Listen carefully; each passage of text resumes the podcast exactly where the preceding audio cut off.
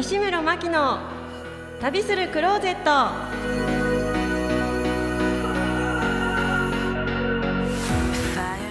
皆様こんにちは。本日は6月の1日月始めです。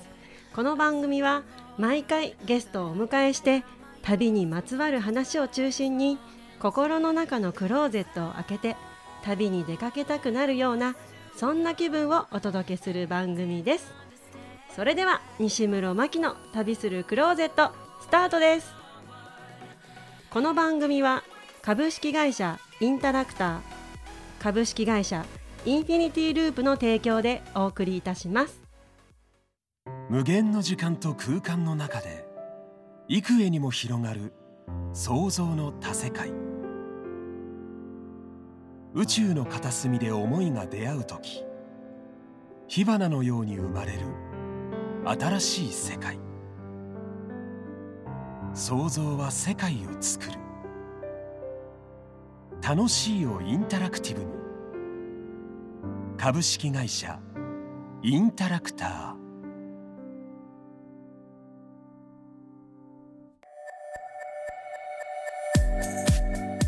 えー、私事ですが4月の17日に資格を取らせていただきました。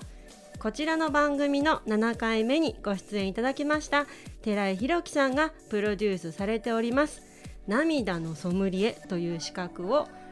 取りました。皆様涙のソムリエご存知でしょうか？ぜひあの涙のソムリエとチェックしてみてください。類活ですとかもう寺井さんがあの活動されていることがたくさん出てましてそのうちの一つの涙のソムリエを、えー、取らせていただいたんですけれどもこれから、えー、皆さんの涙涙をいっぱい流していただくとこうストレスが発散するっていうのもエビデンスもしっかり取れてるみたいなのでぜひチェックしてみてください。はい。それではですね本日のゲストは資格取得家そして研究家でもあります鈴木秀明様です。よろしくお願いいたします。はいよろしくお願いします。鈴木です。はい。あの名刺をいただいてですね。はい。こんな名刺に、はい、四角一覧を全部入れていて。すごい、はい、すごい。初めてです。こんなたくさん書いてある名刺を拝見させていただいたのは。710個ぐらいかな。はいそのよろしくお願いいたします。よろしくお願いします。あちなみに僕も涙ソムリエをこの間受けました。取りました。いつですか？はい。寺井さんえっと、はい、4月の頭かな？ちょちょっと前です。先輩、よろしくお願いします。あのグループに入れていただいたばっかなんで。よろしくお願いします。はい、じゃあ涙のソムリエ仲間としてよろしくお願いします。はい、あ、すいません。ではですね、あのまずは自己紹介をお願いしたいんですけれどもよろしいですか？はい、はい資格を要はいっぱい取ってる人、まあ、資格マニア、平たく言えば資格マニアです。はい、で、はい、まあその経験を生かして、はい、資格の本書いたりとか勉強法の本書いたりだとか、まあ、あとウェブ記事とかあと何ですかね、まあ、あの資格やってる団体と組んで、その組んでというかそのプロモーションのお手伝いだったりとか試験問題作成したりだとか資格制度の作られてる、こともあります。で試験まああの試験体系のリニューアルとかこういう形にもすればもっといいんじゃないかみたいなアドバイザリーみたいなことしたりとか。ね、この資格にまつわる資格にまつわること何でもいろいろやってるお仕事されてらっしゃる、ということで、はい、あのたくさん今あの資格をお持ちと伺いましたが、はい、あの事前にいただいております、はい、あの資料をこう拝見させていただきますと、なんと2020年の8月の20日までに710もの検定を受けられているという情報を得ているんですけれども、受けたというか取った。取ってる。あごめんなさい。でそれあれですよね。僕のサイトの資格一覧ですよ、ね、そうなんです。あのすごいこ,、これからもっと更新されてますよね、だって。そうなんですよ。単に更新してないだけで8月2020年8月時点で710なんですが。そうですよね。この最後の相続診断士ですとか。更新したの。で聖書検定とか、はいそうですね。これ今は現在はおいくつぐらいに？だと765個す。ごい。年間じゃあ756とかってあ765ですね。じゃあもう、えっと、50個近く増えている？まあはい、年間ペースでいうと60から70個ぐらいですね、まあ、80個ぐらい受けてそれくらい受かってるぐらいのペースで。どんな頭の中をしているのかを覗きたい、いえいえ素晴らしい、ね、もう毎週毎週なんか受けてるみたいな感じですね。ちょっと今の時期はあんまりないんですけど。常に資格を取るためにこう脳内旅してるっていう感じなんですね。そうですね。あの本当にジャンルは選ばず、はい、何でも本当に法律経済、えー、技術系 IT 系とか旅行系語学系ファッション系とか何でもかんでも本当にあるも資格検定でついてれば何でも受けてるっていう感じで片っ端から。そうです片っ端から。逆になんか、はい、今まであの触れたことのないことにこそむしろ触れてみよう面白そうだなってことでじゃすごい好奇心で進んでいってらっしゃるっていう、はい、まあ、旅みたいなもんですよね旅ですよね、えー、こう本当資格の旅をされてる方なんだなっていうふうに、はい、あのこう拝見させていただいてと思うんですけれども、はい、あのこう、まあ、同時進行で勉強をこうされていると思うんですけれども、はい、こう複数の異なるこう資格を勉強するにあたりこう覚えるコツとかなんかそういうのがありました。勉強するコツみたいなのあったら教えていただきたいなと思ってるんですけれども。そうですね。勉強法の本をもう何冊も出してるのでね、よろしければそちらご覧いただいた方が早いんですがなんかこの小学生にも取れる資格検定カタログとか、はいはい最強の勉強術とか、はい、7日間勉強法とか。あ本当だ 7, 7日間で実際試験なんとかしてるのでどうやってるのか。でまあえっとまあ言っちゃうと過去問を徹底的に分析して、はい、最適なやことをやるべきことをやるっていう感じでやってますね。やっぱりそこなんだ、はい、過去問を見ればどんなことが出るのかどんな感じで出るのかどんな問題出るのかっていうのがまず分かるのでまずそれを見てから、はい、逆にじゃあどういう勉強をしたら受かるのかとかこういうことはやらなくても良さそうだなとか、取捨選択をして戦略をどういう勉強するかの戦略をまず決めてもうやんなくて良さそうなことはちょっとあえて捨てるしあえて捨てる、はい、やるべきことだけ、うん、あのだしちょっと細かい用語の暗記とか、はい、そういうのは直前にもうやる後回しにしちゃって、えー、と先にやっても忘れちゃうんで。じゃあこの7日間の勉強法が一番おすすめですか？あはい。あのだいぶ濃すいこととかいろいろ書いてあるんですけど あのいかに短期間であの勝負をするか、はい、あの最小限の努力や勉強で最大限の効果を出すかっていう考え方をまとめた、ね、さっき言ってたあの捨てどこっていうか、はい、そこが分からなかったりして余計な勉強しちゃったりするんですよね。そうですね。あの試験資格試験って、まあ、67割ぐらい取れれば受かるので。あのあここはもう配点低いし多分出ないしここはやらなくていいやみたいなところがあったらもうバサッと捨てるんですよ。もう次にもうここじゃなくて次ここ勉強しとこうみたいな。ここだけやっとこうっていう、はい、なんかあの勉強系のこうすごい難しそうな資格の数ある中でこう見ててあ可愛いなって思っちゃったのが隅っこ暮らし暮らし検定ですとかこういろいろなこうアニメに関するコナンですとか三国志ですとかナルトなんかもあるじゃないですか。こういう資格はやっぱり自分がお好きでこう調べて取られたりするんですか？えっとですね、はい、基本的にはあるから受けるってだけでもともと好きでから入ったっていうわけではないものがほとんどですね。ただ隅っこ暮らしとかリラックマとかは好きです。お好きなんですね。意外と可愛いものがお好きなんですね。可愛いもの好きなんですよ。そうなんだ。なんかちょっと確信に触れられて嬉しいです 可愛いものが好き鈴木さんは、ええ、そうなんですね、はい、なんかどんな試験内容なんですか？キャラクターの名前とかキャラクターの名前だったりそのいろいろ背景とかがあったりするじゃないですか。背景とか設定とか設定で好き,、好きなものとかどういうエピソードがあったとか。あと、うん、スニックグラスとかリラックマは、あのー、過去のそのシリーズとかの問題は出るんですよね。はい、なんか何が何年何月になんとかシリーズっていうのがあってみたいな。リアクマ例えばその旅シリーズとか、はい、あのパンダパンダにパンダになったシリーズとかいろいろあるんですけど、はいはい、そういうのの順番並び替えるとか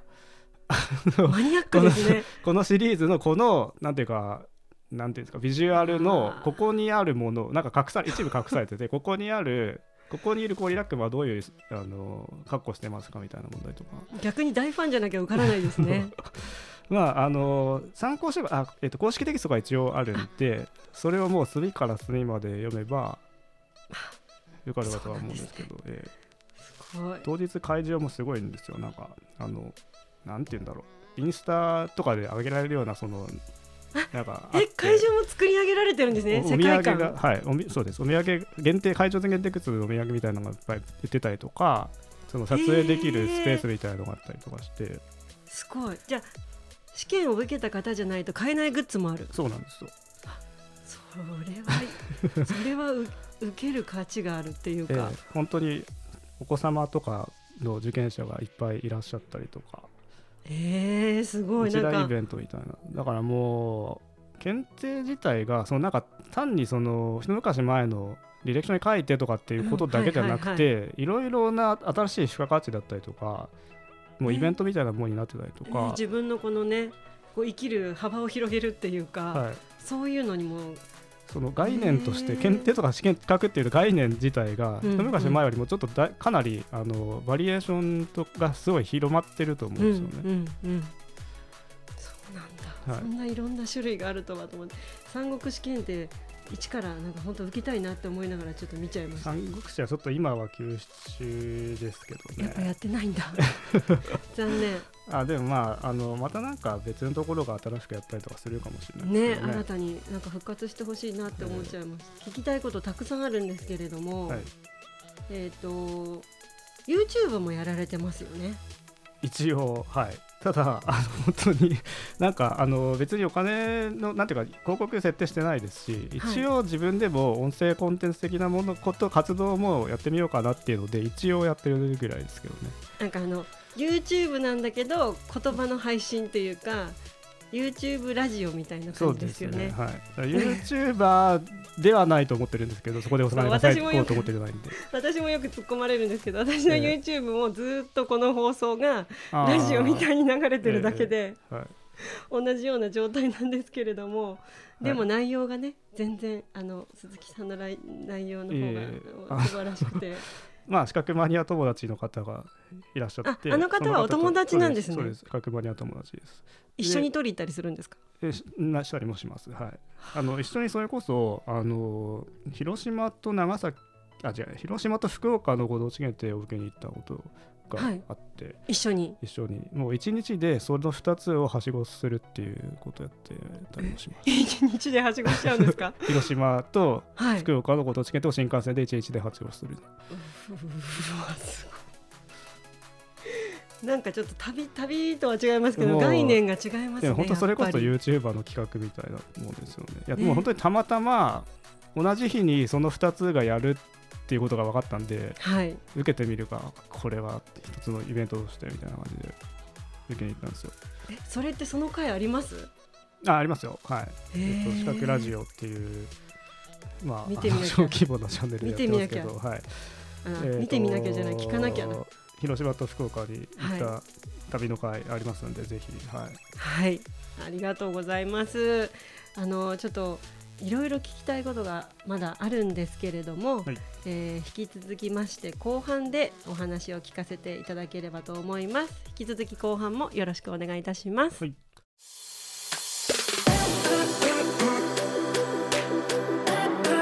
西村真希の旅するクローゼット後半スタートです。引き続き、えー、鈴木秀明様よろしくお願いいたします。はいよろしくお願いします。はい。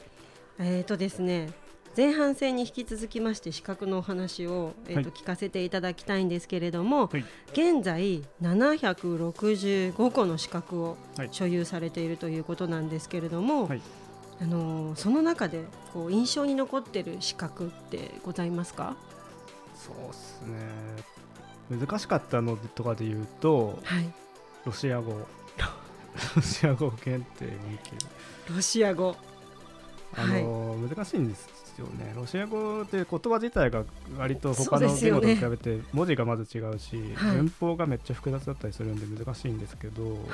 でロシア語の検定のその体系自体も、はい、なんか妙に厳しくって、はい、4級が一番下なんですけど他の試験のこれ12級ぐらいのレベル感じゃねえかなっていうぐらい入り口からして。形式がはいあのですね4級から、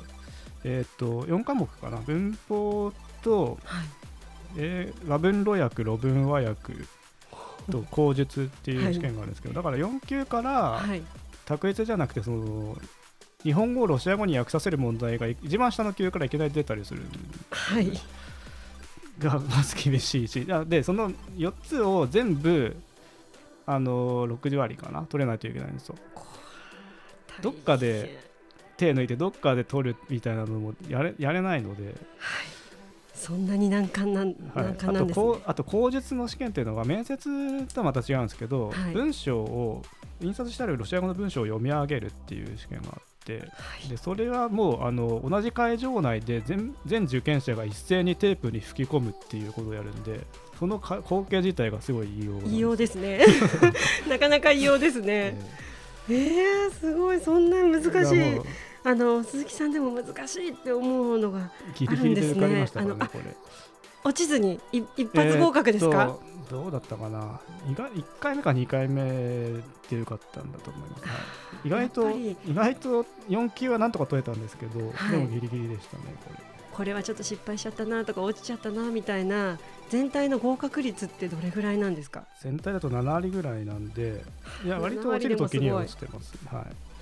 い、やっぱ悔しいんです悔しいみたいになるんですじゃあ悔しいんですけど、まあ、それこそ1点足んなくて落ちるとかもざらにあるのでそういうのはめちゃくちゃ悔しいんですけど。でまあその過程も含めて楽しんでいるというかもうゲームゲーム感覚でやってるんですよ。あゲームなんですね。まあ言っちゃえば流れ作業みたいなところもあるし。まあ落ちたら落ちたで、まあ、次ってすぐ切り替えてどんどんやっていかなきゃいけないので。あの、まあ、落ちたら落ちたで、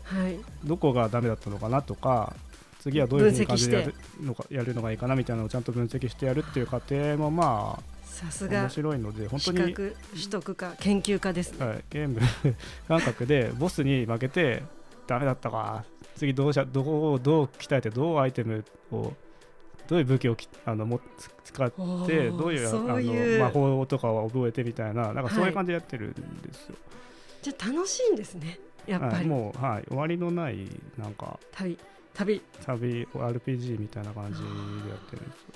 すごい。じゃあ資格っていう名前の旅ですね。まあまあ。そうですね きっと。終わりのないマラソンというか ものすごい辛いじゃないですかその言い方に例えちゃううんまあでも本当にゲーム価格だしコレクター的な感じなんでしょうね。そうですねはい。なんかこれからそのコレクターの中でこうこういうものの資格を増やしていきたいみたいなのってございますか、は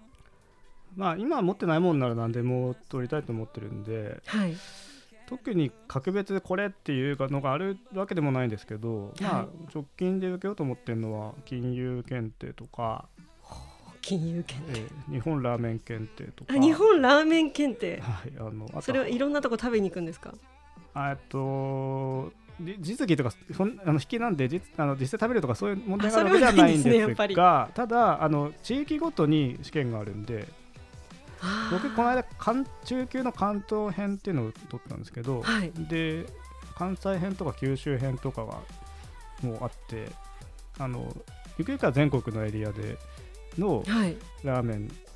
あの県ごとにそれこそ有名なラーメンとかの問題が出るんですよ。はいえー、だからそれもある意味旅っぽいんですそうですね。関東だとどこが出たんですか？ちなみに。あんまりよく覚えてないですけど。まああのー、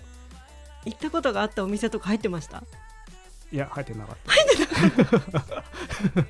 それは残念、まあ、あのまあ、でも本当にあここのエリアはこういうのが有名でこういう特徴があるんだなみたいなのは、はい、いろいろ勉強できるので。そうなんですね、ね。なんか私あの旅にちなんでるわけじゃないんですけれども、はい、あの自分自身も、はい、なんかあの世界遺産検定を受けたいなっていうふうに思っていて、もうお持ちですよね。一級まで取りました。はい。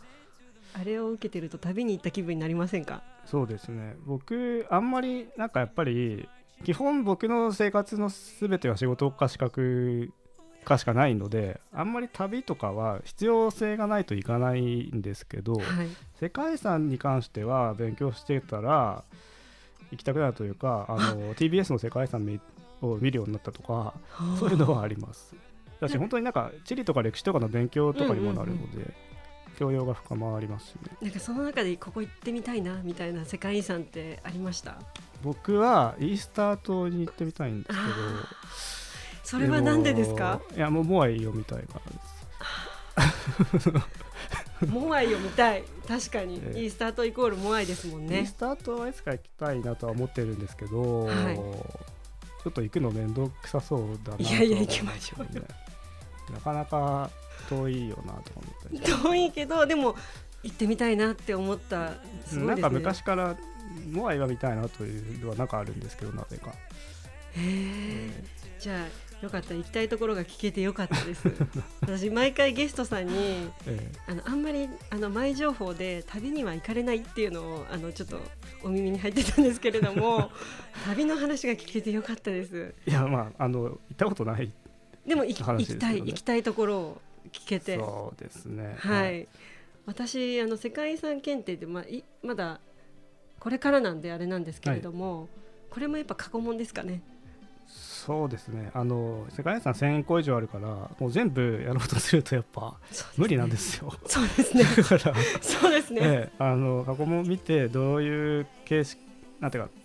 どの程度突っ込んで聞いてくる問題とかどれぐらい出るかなとか、うん。うん、やっぱ言うてもこの辺のエリアとかがちょっと出やすい傾向あるなみたいなものは見極めてからやった方がいい、ね、あれはあの子供も受けられる感じなんですかね？最初の級の方は。はい。そうですね。はい。あのれ歴史的なこうみたいな感覚で、そうですね。歴史の勉強の延長みたいな感じで、ね、まあ、日本の世界遺産とか、まあ、世界の中でもかなり有名なメジャーどころの、はい、が、はい、まあ、中心に出るとかあのやっぱ2級ぐらいからが大人って感じなんですか？そうですね。2級ぐらいが難易度が上がってくると思いますね。じゃあ子供と一緒に受けてみようかな、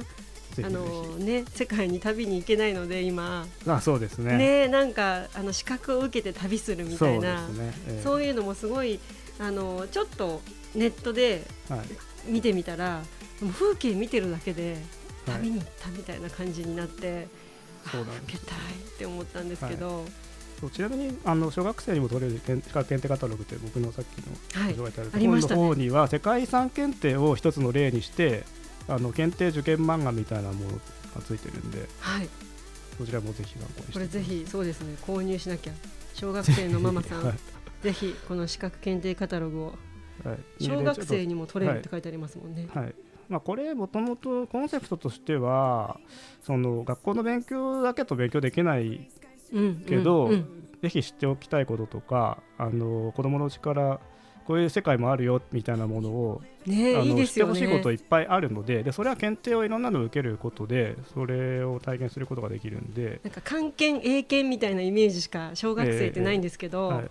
世界遺産検定もいいですね。検定とか猫検定とか。猫検定もあるんですね。かわい。い車マイスター検定とかなんかそういうあの学校の勉強だけでは勉強できないような、世の中のいろんなことを知れるきっかけとしてあのぜひ検定活用してみてくださいっていうコンセプトで作った本なんで、はい、ぜひ読んでみます。息子と読んでみます、はい、ありがとうございます。リスナーの方々にこうメッセージをいただければなと思うんですけれども、はい、そうですね。まあ簿記検定とかその辺は、まあ、IT パスポート試験とか IT パスポート試験。情報処理の、ね、はいはいはい、まあ、その辺はその今時のそのビジネスマンのそういうこと教養としてそれぐらいはお金のこととか IT の基本的なことはぜひ身につけようみたいなことは、まあ、よくそのビジネス誌の取材とかではそういう話はしてるんですがでもあんまりそういうことばっかりってあんまり面白くはないのでそうですね。でもやっぱり何取るかっていうのは自分が好きな分野の検定何かしら何かあるはずなので、はい、あのから入って興味とかね、まあ、楽しそうとかね、えー、勉強してみてね、はい。まあ、自分の強みをより深めるとか、うんうん、まあ、自分ではそのよく知ってるつもりだったけど勉強してみるともっと奥が深いとかこんなことまであるのか知らなかったみたいなことは実際いっぱいあったりするので、はい、あのより学んでみる勉強のきっかけになったりしますし、はい、ありがとうございます。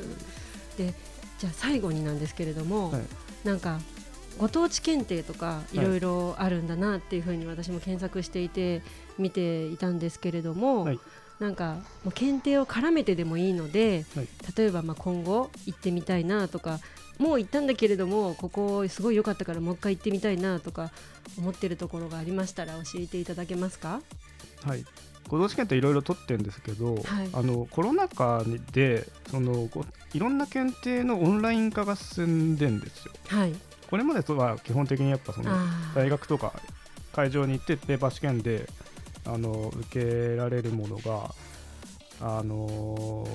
ー、あ受けるのがまあ普通だったんですけど、うんうんはい、もうそういう形でできないから、はい、あのオンラインで家からでも受けられるようになりますとか、まあ、テストセンターでまあ、SPI みたいな感じで、ね、そうテスト検定テストをする場所に行って、はい、ここで受けてねみたいな、はい、日本遺産あ世界遺産検定もそうだったんです。世界遺産そうですそうですよね。だから、はい、あこういう時代なんだって思ったんですよね。はい。もうあのー、って形に変わっていってご当地検定もそういうのが増えてきているので、はい。えー、じゃあ行かれないの寂しいですね、ね、ちょっと。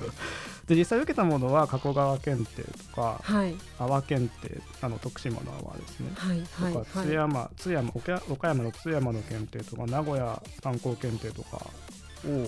あのー、えっ、ー、といやそれらがオンライン対応してたんでその辺はオンラインで受けたじゃあみんなオンラインで旅したんですね。最近。はい。なんですけどでえっ、ー、と唯一最近直接行ったのは伊勢に行きまして検定を伊勢さんっていう伊勢の検定を受けに、はい、えー、と2月かな。2021年2月に伊勢初めて行ってきました。もう一回行きたいなって思われましたはですねそうですねあのすごい良かったですよ。あの、まあ、伊勢神宮も良かったんですけど、はい、あの内宮の近くにある、はい、あの横丁みたいなところ。私ね行ったことないんですよ。えっとですね。行ったことないんですよ。内宮を出出て、はい、出て右の方にある通りなんていうかなんていうところだったかな。おかげ横丁って本当にそこがお土産屋さんとか飲食店とかが並んでる、まあ通りなんですけど、めちゃめちゃ雰囲気がいいんですよね、あそこはすごいなんか本当にえーと、建物とかが古いのが残ってたりとかして本当に風情がめちゃめちゃあって、えー、なんか行くのが楽しみになりました。RPG の和風ダンジョンに入り込んだみたいな感じなんですよ、えー、なんか私前回からなんですけれども、はい、今行きたいところはどこですかっていう質問を必ずしようと思っていて、はい、自分が知りえない場所っていうのをお聞きして、はい、そこを目的に行っても旅って楽しいかなって思いまして、はい、確かに伊勢神宮もうお伊勢さん言うと伊勢神宮って感じじゃないですか、はい、でもそれ以外に今ねこの鈴木さんの話を聞いてそこに行ってみようかなっていう私もねそこすごいんですよ、まあ、で私検定お伊勢さんは伊勢神宮のことだけじゃなくて、伊勢の本当に結構細かいところとか出るんでじゃあやっぱご当地検定も旅に行った気分になりますね。はいなりますし、はい、あの実際旅に行く前に勉強するとより楽しめるようになりますね。そうですねありがとうございます。なんかまだまだお話を聞いていたいんですけれども、はい。まだまだ喋りたいです、はい。またまたね何かの機会でぜひお話できればと思います。はい、私も世界遺産検定を頑張って取りたいと思います、はい、本日はありがとうございました。すごい楽しいお話でした、はい、ありがとうございました。はい。本日のゲストは資格取得科研究家の鈴木秀明さんでした。ありがとうございました。ありがとうございました。はい次回は6月の15日にお会いしましょう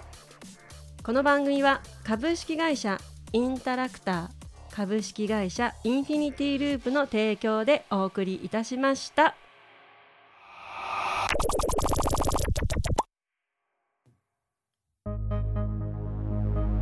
その男の仕事は相互関係を生み出すことだ影響し合う人と人をつなげ